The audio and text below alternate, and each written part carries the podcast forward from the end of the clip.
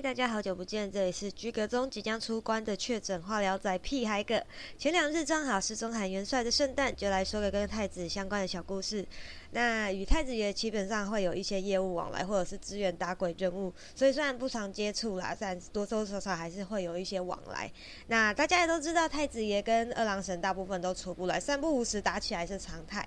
那也有一些太子与二郎神相处得来的，虽然不到很要好，但是也不会打起来。而我认识的这位太子呢，某一天突然间跑到我办公室，然后还一脸杀气腾腾的样子，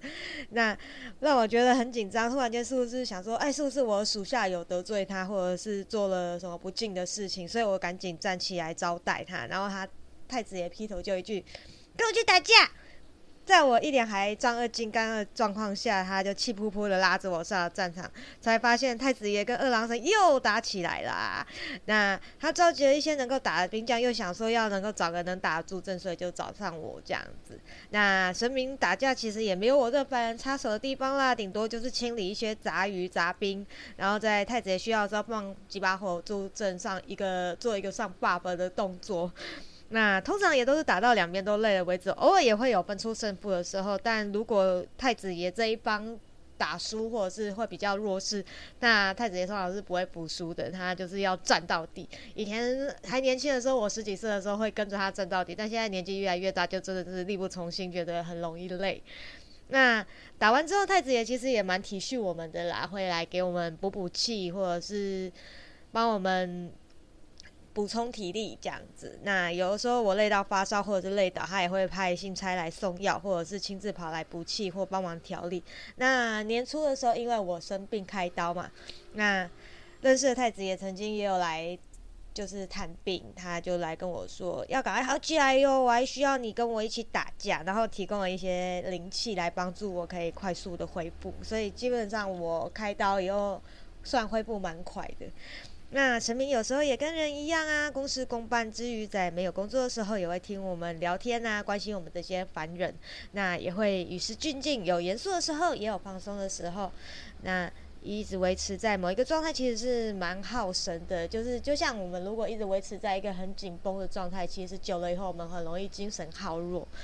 那有的时候也会因为这样子丧失神智，造成了一个神魔。这以后可以写，但其实这件事情也算是我一个伤心事，所以可能还需要花一点时间酝酿一下情绪，再写成文章给大家。那他们也是能够保持一个持张有度的状态。对于不知道的人呃来说呢？生命有时候好像很严肃啊，好像很高不可攀，但其实他们就在我们的左右，就就如同有句话说“举头三尺有神明”嘛，神明其实常常都是在关注着我们，看着我们，看护着我们，默默的庇佑，或者是对我们做的一些蠢事啊，或者是耍蠢啊，在那边偷笑这样子。作为这些有体质的人呢，有时候也会怀疑自己是不是想太多啊，或者是觉得自己可搞不好只是。就是太敏感，但是每次心存怀疑的时候，到庙里面直杯请示，通常都能够得到一些答案以及安慰。信仰的存在本来就是给人力量。当我们这些人写故事，也是为了解开这些未知的面纱与疑惑。虽然有的时候还是会有些人始终不了解，但是在万千芸芸众生中，便有万千的想法。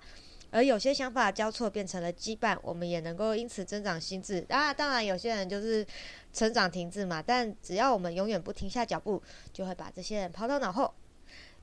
那么，愿你我在路上持续前行，同时保持善良，保持好奇，互相尊重与扶持，能够一起成长。然后补充一个还蛮有趣的点啦，我们私底下都说，就是太子与二郎神的战争是狗派与猫派之战，因为有时候打起来的原因是争论虎爷与哮天犬哪个比较强这样子，但是最后都是主人打起来，我们也不知道为什么会这样，但就是还蛮有趣的啦。那么今天的故事就到此为止，大家下次见喽，拜。